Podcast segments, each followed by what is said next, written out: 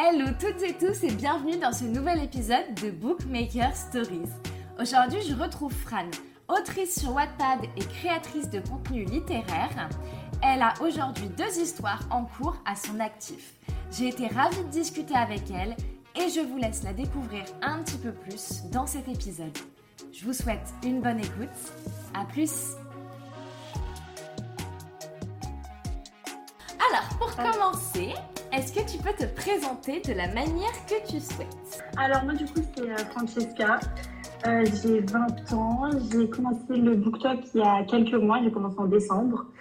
Euh, voilà, je fais du contenu sur TikTok et Insta et sous le nom de Athénas Diaries je, j'écris aussi sur Wattpad. Voilà. Nickel. Euh, alors, pour les auditeurs qui ne connaissent pas ce que tu écris, j'ai prévu des petits résumés. Tu me dis si jamais je fais une bêtise, voilà. Histoire que, voilà. Alors, euh, tu as écrit, enfin tu écris, parce que les deux sont en cours, tu écris Revenge Me. Euh, mhm. L'histoire de Rosalia, une jeune femme qui a subi un harcèlement violent au lycée et qui a disparu suite à cela. Elle mhm. revient huit ans plus tard pour se venger donc des personnes qui ont détruit sa vie. Exactement, c'est exactement ça, j'aurais pas pu dire mieux. Et un amour imaginaire qui retrace la quête de Lorena pour trouver des explications au meurtre de sa mère quelques années plus tôt. Elle va découvrir des liens avec une famille très puissante, de laquelle fait partie le beau Hayden Clark. Mhm. Mais entre secrets, mensonges et trahison, que cachait vraiment la mère de Lorena?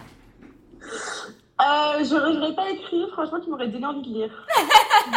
J'ai tant bossé pour euh, vendre mes histoires, en fait. Toi, tu me fais mieux que moi. merci, merci. Il manquait la petite musique un peu suspense, mais. Ouais, euh, franchement, c'était trop bien. Ça aurait été incroyable avec la petite musique. Bon, c'est pas grave. C'est pas grave. Pour commencer, j'aimerais bien que tu me retraces un petit peu euh, les débuts de tout ça. Donc, quand est-ce que tu as commencé à te passionner pour la lecture? Quand est-ce que tu as commencé à écrire? Et à quel mhm. moment tu t'es dit, go, je me lance sur Wattpad? Euh, alors, en fait, ça, s'est fait un peu euh, de manière chronologique, on va dire, tout ça. Euh, moi, je, ma maman, elle lit énormément. Donc, ma mère, elle m'a toujours fait, j'ai toujours lu avec ma mère, que ce soit plusieurs livres, que ce soit depuis, le, depuis que je suis petite, etc., des livres pour enfants, ou, ou encore, du coup, quand j'ai grandi, elle me faisait lire, voilà, ma mère, elle lit énormément. Elle, comme je l'ai dit, la dernière fois, elle lisait aussi beaucoup de new romances, etc. Donc, c'est vrai que c'est elle qui m'a beaucoup initiée à la, à la lecture. Euh, donc, j'ai, on va dire, euh, je lis depuis, on va dire, toujours euh, grâce à ma mère. et ensuite, concernant l'écriture, c'est vrai que moi, je suis quelqu'un qui a du mal, on va dire, à exprimer un peu ce qu'elle ressent. Donc, c'est vrai que je le faisais beaucoup passer par l'écriture et c'est vrai que ça fait depuis au moins deux ans, je vais dire, euh, j'écrivais juste dans mes notes un peu euh, ce que je ressentais ou un peu ce qui se passait dans ma vie, une sorte de journal intime, une sorte de euh, voilà, je, quand je vais pas bien ou quand il y avait un truc qui se passait dans ma vie et que je savais pas trop comment l'exprimer, je l'écrivais. Et ensuite, pour savoir pourquoi, en fait, comment je me suis, je me dans l'écriture sur Wattpad, bah, c'est assez marrant, marrant, non. en fait, on m'a brisé le cœur. Voilà, euh, j'ai. Euh, J'avoue que le côté marrant. Avec, euh, avec c'est vachement marrant. J'étais, euh, voilà, j'avais quelque, quelque chose avec un, quelqu'un et ça s'est très mal, enfin, ça s'est mal terminé, très mal terminé. Euh, il y a eu pas mal de choses qui se sont passées. Enfin voilà, il y a eu beaucoup de manque de respect, il y a eu beaucoup de, on va dire, une, enfin, une énorme trahison, etc. Et c'est vrai que ça m'a grave chamboulé. Et puis ensuite, euh, j'ai rencontré des, filles qui étaient sur le BookTok et euh, c'est elles aussi qui m'ont lancé. Donc euh, voilà, elles m'ont dit enfin, pourquoi t'écris pas tout ça, etc. franchement, tu pourrais grave écrire une, genre une histoire et tout ça. Donc c'est vrai que ça n'a strictement rien à voir par rapport à ce que j'ai vécu personnellement, l'histoire de, enfin, Revenge Me, si par rapport à Rosalia, mais par rapport à Lorena, c'est vrai que ça n'a strictement rien à voir. Mais ce qu'elle ressent, c'est un peu ce que j'ai ressenti quand je me suis faite trahie et quand on m'a quand on m'a fait tout ça. Et c'est vrai que je trouvais ça plus simple pour moi de l'écrire que de le dire euh, à voix parce que j'ai du mal, en fait, je suis super renfermée sur ça. Donc euh, c'est vrai que l'écriture, ça m'a beaucoup aidé. Donc c'est vraiment, c'est vraiment genre un échappatoire, ça fait un peu office de thérapie psy pour toi? Ouais, voilà, c'est ça en fait. moi, ça me permet d'écrire à travers quelqu'un et je trouve que c'est plus facile en fait d'exprimer ce que je ressens vraiment, enfin, ce que je ressens vraiment à travers un personnage fictif ou à travers à travers quelque chose euh, qui est, euh, qui est pas réel, qui n'existe pas, euh, que de dire, voilà, c'est moi, j'ai vécu ça. Et en fait, que les gens viennent me voir et me disent, franchement, ce que tu as vécu, c'est je suis trop désolée pour toi. en fait, je, je veux pas vraiment la pitié des gens. donc, parce que moi, je, je, dans tous les cas, malgré le fait que les gens soient désolés pour moi, c'est, c'est pas de leur faute, quoi, tu vois. Oui, ça change rien. Voilà, c'est, c'est super gentil, etc. Enfin, franchement, le soutien des gens, il est enfin, c'est incroyable, etc. Mais c'est vrai que quand tu entends quelqu'un te dire bah, je suis désolée, franchement, ce que tu as vécu, c'est horrible et tout, bah, c'est vrai, mais en soi, c'est pas de ta faute. C'est pas à toi de t'excuser, en fait. Et, euh, et voilà, et c'est vrai que quand tu l'écris dans une histoire, les gens viennent pas forcément s'excuser, ils viennent plutôt te dire qu'en fait, ils, aiment le personnage, genre en qui, qui, se, qui se ce personnage-là, qu'ils aiment l'histoire. Comment... Et en fait, disons que c'est une sorte de, de vengeance personnelle de se dire qu'en fait, les gens, ils sont attachés au personnage. Donc, ça veut dire d'un côté qu'ils sont attachés, en fait, à à ma façon de penser, qu'ils aiment ma façon de penser, quoi. Parce que c'est un peu, je remets un peu de moi dans mes personnages. Ok, d'accord. Mais du coup, si tu vis un petit peu les retours comme ça, comment est-ce que tu vis la critique? La critique, bah en fait, euh, moi, je pars du principe que la critique, je l'accepte à partir du moment où elle est dite de manière euh, gentille, enfin, de manière respectueuse.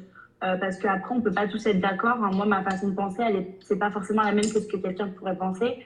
Euh, ma façon d'agir aussi, hein, et c'est normal, on est, enfin, je veux dire, on est, on est vraiment tous différents, donc euh, c'est tout à fait normal que quelqu'un ne soit pas d'accord avec ma façon de penser. Ou, euh, Après, je pense que le ressenti face à une situation, c'est très personnel. Enfin, moi, je vais réagir comme ça, et puis toi, tu, tu, réagiras différemment. Je pense que ça, c'est propre à chacun. Mm-hmm. donc, non, j'accepte la critique, mais il faut qu'elle soit dite respectueusement et que voilà, ce soit pas dans le but de m'incendier ou de me mettre tout bactère, quoi. Mais sinon, après, on peut pas être tous d'accord. Ok, ouais.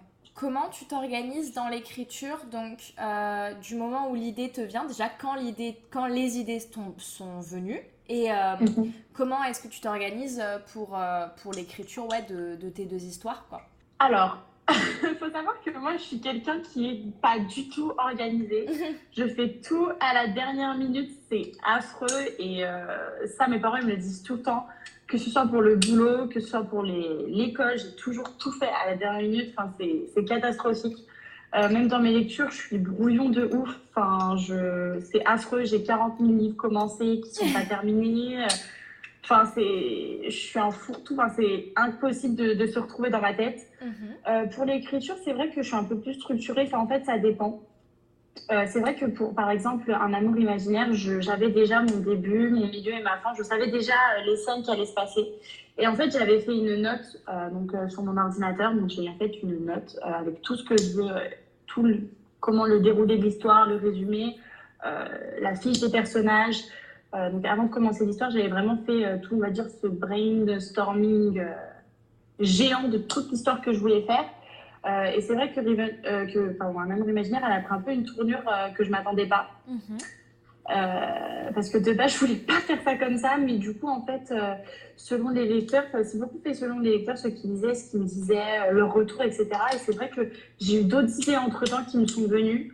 moi, c'est beaucoup en, en, lisant que je trouve pas mal d'idées, mais aussi, surtout, quand je sors avec mes copines. Euh, quand je, m'imagine un scénario, enfin des fois avec mes copines on s'imagine des scénarios, enfin c'est catastrophique, on se dit mais pourquoi, enfin qui euh, peut penser quelque chose de si tordu, enfin c'est n'importe quoi. Et en fait du coup on se donne des idées et moi je les écris et je les reprends, en fait ça vient vraiment de ça, la discussion, euh, voir un peu le monde extérieur, comment comment je le vois, etc. Ce que j'aurais, ce que j'aime lire aussi beaucoup, ce que j'aimerais voir dans un livre, je me dis bah pourquoi pas moi en fait me le créer moi-même le livre que j'aimerais lire. Euh, et après, comment je m'organise euh, bah, J'essaie toujours de faire un plan avant chaque, euh, chaque chapitre. Donc je me dis, voilà, dans ce chapitre-là, je veux qu'il se passe ça, ça, ça, et je veux que ça s'arrête à ce moment-là, parce que j'aimerais rebondir plus tard.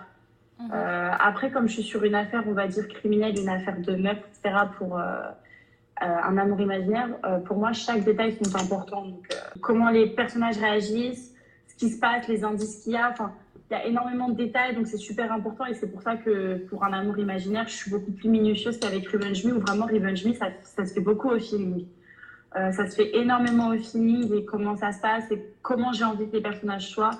Euh, c'est vraiment selon, on va dire, mon humeur. Et, euh, Tu es beaucoup sur de l'impro et tu t'inspires beaucoup de ce qui t'entoure, quoi.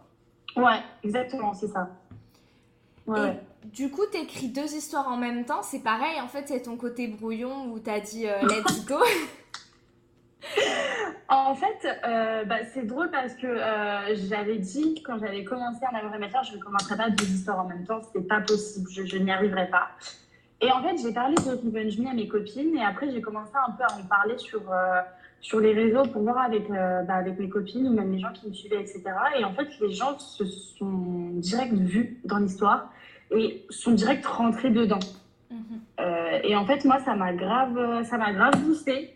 Genre, je me suis dit, bah écoutez, euh, euh, bah, en fait, euh, let's go. Au pire, on y va au talent, on y va, puis ça plaît, ça passe ou ça casse, quoi. Mhm. Du coup, aujourd'hui, j'ai deux histoires en cours, mais franchement, je trouve que ça va. J'arrive à m'en sortir, j'arrive à me retrouver. Je fais une semaine l'un, une semaine l'autre. donc, j'arrive en fait à, à me caser en fait des moments pour vraiment écrire. Après, voilà, moi, ça dépend du chapitre ou en gros, de, mais aussi de mes libertés. Euh, la plupart du temps, je peux t'écrire un chapitre en un jour, comme je peux t'écrire en deux, trois jours. Euh, donc, euh, j'essaye aussi de, de, voir avec ça. Bon, du coup, maintenant, comme je travaille plus, j'ai toutes mes journées, donc ça va mieux. Mais avant, quand je travaillais, quand je travaillais, c'était un peu plus compliqué, mais j'arrivais à gérer. La vie d'allocat de chômeuse. Ouais.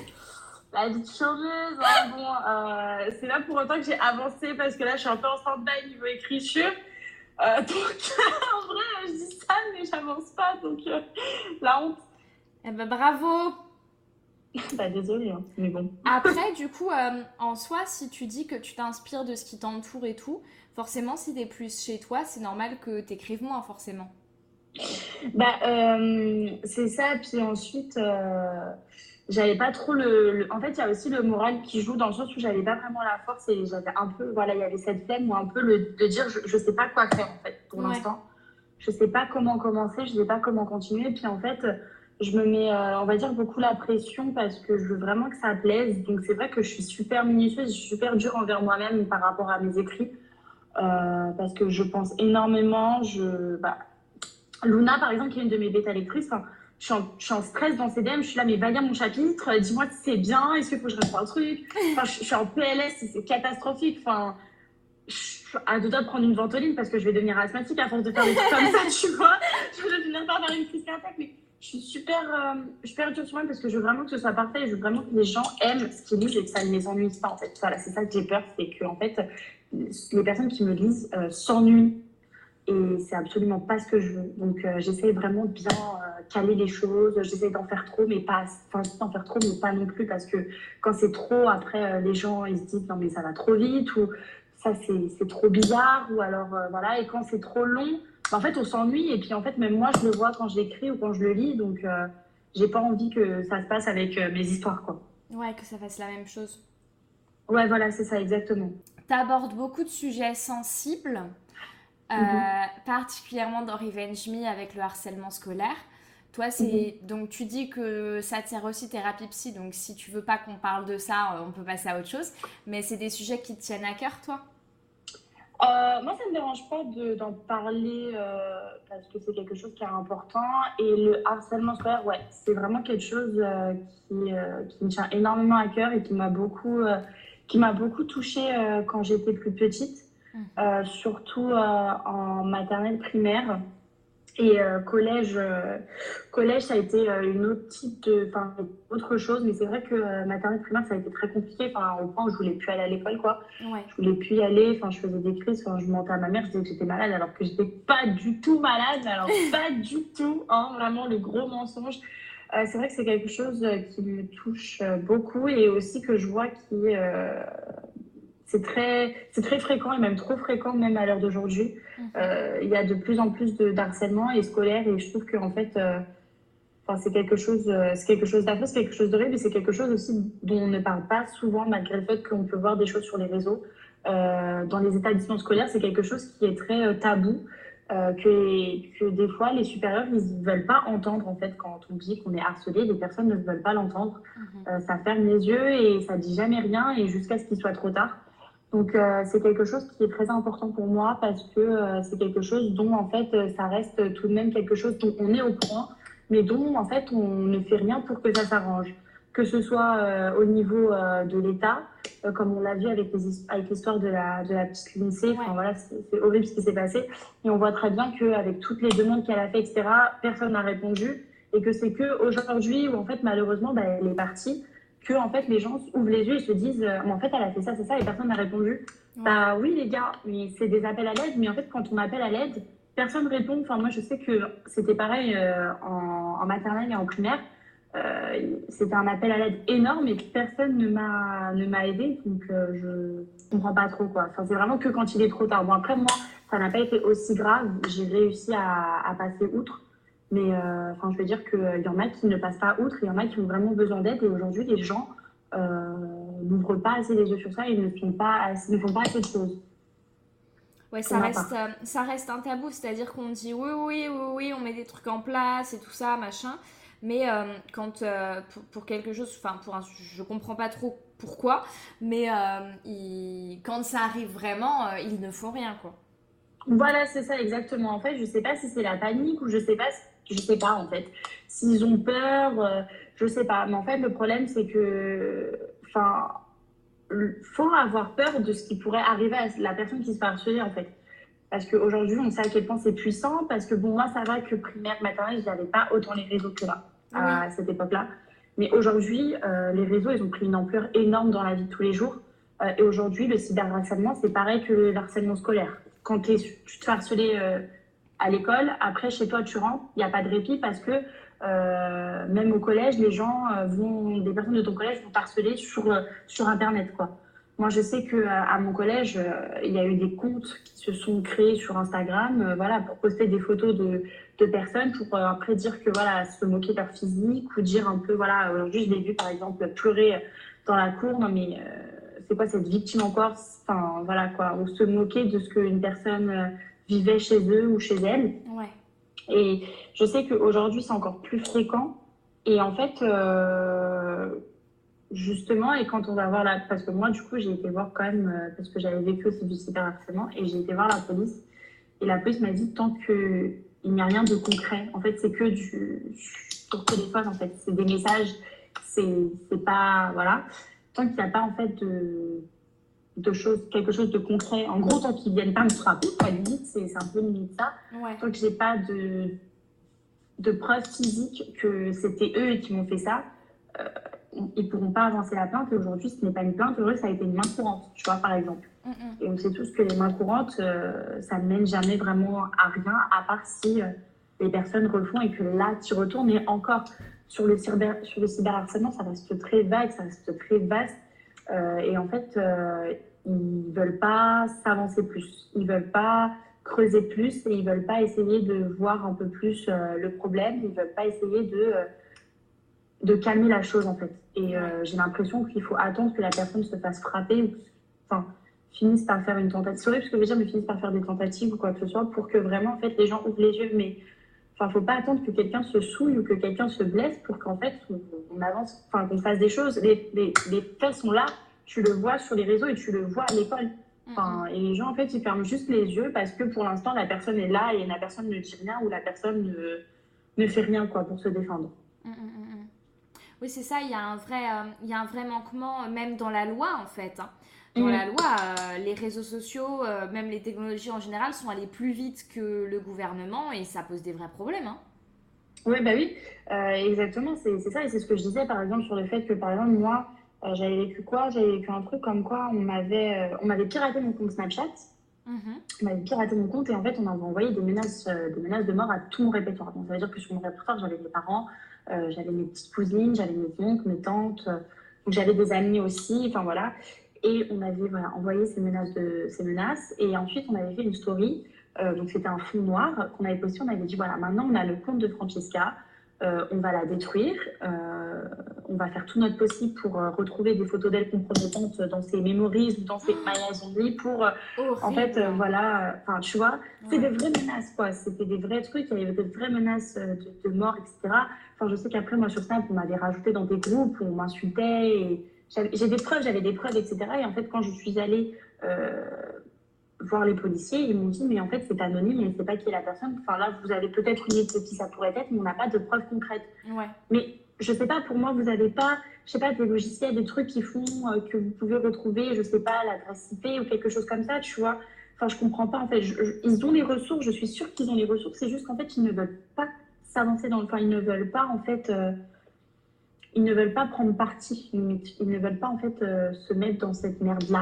Bah, en fait, et en fait, je trouve que enfin, c'est complètement ridicule. quoi. C'est tout, un, tout un système judiciaire qui est, euh, qui est mal foutu. Euh, voilà, c'est ça. Et en fait, on en vient, on en vient à, plein de choses, mais si tu veux, même même que ce soit les, les, violences policières ou des choses comme ça, c'est vraiment des soucis où la police est, et mal hiérarchisés, mal encadrés, mal organisés. Ils sont complètement dépassés. Ils ont trop de travail pour ce qu'ils font.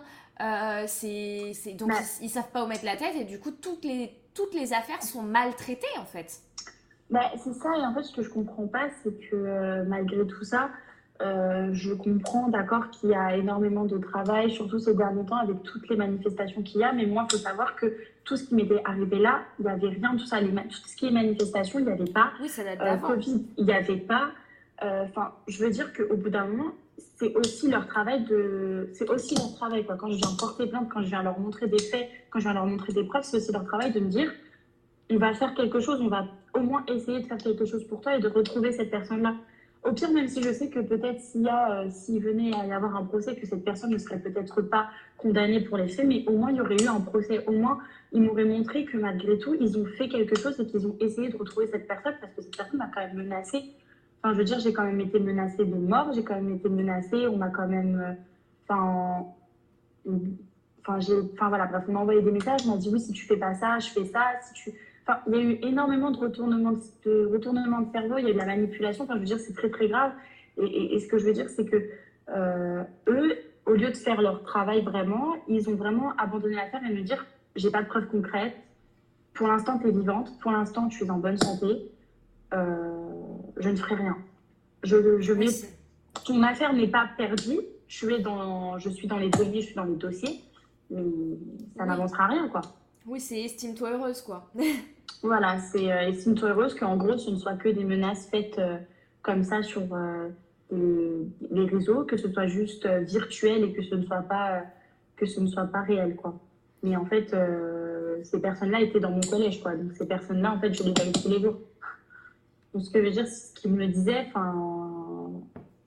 Après, c'était des choses qui pouvaient très bien venir me redire en face, le problème, c'est qu'ils étaient trop intelligents parce que c'est trop facile de le faire devant le collège, devant tout le monde, euh, devant des profs. Enfin, vous voyez, c'est très, les gens sont, après, ils sont très intelligents aussi, quoi. Donc, euh, il y a des choses qui sont faites, mais euh, les, professeurs le voient, les policiers le savent. Mais voilà, quoi. Il n'y a rien, il y a tout de même rien qui est fait, ça ferme les yeux parce que, je sais pas, peut-être que l'école, c'est par rapport à sa réputation, se dire que s'il y a du harcèlement dans son école, c'est à cause de des professeurs ou c'est à cause des, élèves et que du coup ça pourrait nuire à la réputation de l'école. Je sais pas. Franchement, je sais pas pourquoi et pourquoi les policiers veulent pas se donner un peu plus. Euh, ils veulent pas voilà creuser un peu plus, prendre le temps malgré tout parce que ça peut aller très très loin. Et il y a plusieurs histoires où ça a été très très loin. C'est euh, pour toutes les affaires, c'est-à-dire que. Euh, moi, je ne vais pas m'éterniser là-dessus, mais par exemple, moi, je sais que j'ai des plaintes très graves qui ont été déposées avec preuves et tout ça, et elles n'ont jamais abouti. Hein ça a été euh, classé ah. sans suite euh, pour manque de preuves, alors que tout était là, tout était, tout était établi, tout était clair. Donc c'est vraiment général au, système judiciaire. Et, et c'est très grave parce qu'en fait, le, la restructuration. Enfin, personne veut se mouiller à restructurer le système judiciaire français. Et, et mhm. ça, ça, crée, des, ça crée des, gros problèmes, quoi. Ouais, et c'est ça. Et en fait, bah, c'est ce que je te dis, en fait. c'est vraiment fermer les yeux. ouais moi, je me mets pas dans cette merde-là, je me mets pas dans ce, dans ce problème-là, c'est trop compliqué, c'est trop. Euh, voilà, c'est. Euh, en fait, tant qu'il ne, ne t'arrive rien physiquement, voilà, c'est ça, c'est tant qu'il ne t'est rien arrivé physiquement, on s'en fout. Oui, en dans fait. le sens où c'est pas grave. Mm, Tu as de la chance que tu as de la chance de ne pas être touché. Mais ce que je veux dire, c'est que que ce soit psychologiquement ou physiquement, c'est tout aussi dur, quoi. mm, mm. Et en fait, ils n'arrivent pas toujours, en fait, ils n'arrivent pas à mettre le côté psychologique au, même niveau que ce côté, euh, voilà, euh, cette blessure physique, quoi. Bah, ils s'y intéressent pas. En fait, ils... et Voilà. puis, puis ils choisissent des affaires plus simples pour leur, co- pour leur quota. voilà, c'est ça, comme je t'ai dit, c'est pas du concret. Donc, Ouais. euh, pour eux, Ouais. tant qu'il n'y a pas de concret, bah, en fait, pour l'instant, c'est pas un vrai problème à élucider, c'est pas un vrai problème. La personne n'a pas besoin forcément de l'aide de la justice, quoi. Ouais, ouais. D'où l'idée de la vengeance et. euh, Mhm. C'est ça. De l'idée du fait que ce n'est pas souvent la. Enfin, après, voilà, c'est un message que, qui va être passé parce que là, l'histoire vient de commencer. Donc, euh, voilà, Revenge Me, il y a genre même pas, il y a 10 chapitres. Donc, voilà, mais forcément qu'il y a cette histoire où tu as envie de te venger parce que personne ne veut te venger. Mais il y a aussi ce fait que la vengeance, c'est pas forcément la meilleure façon euh, de te venger face à ça. Même si c'est vrai que quand quelqu'un te fait du mal, euh, humainement, tout le monde en fait a envie de se venger, de se dire mais en fait tu m'as tu m'as blessé et j'ai envie que tu, tu sois blessé autant que moi, tu vois. Selon ce que tu as vécu, hein. parce que moi selon ce que j'ai vécu, euh, clairement j'avais envie que ces personnes euh, elles souffrent pareil. Ah je me dis pourquoi moi je pourquoi moi je souffrirais et toi en fait tu vivrais ta vie tranquillement alors qu'en fait il y a une plainte sur ton dos quoi. Ah oui, Tu non, vois mais il y a une plainte sur ton dos pour harcèlement et toi en fait tu, tu vis normalement et moi aujourd'hui c'est moi qui en paye les pots cassés quoi.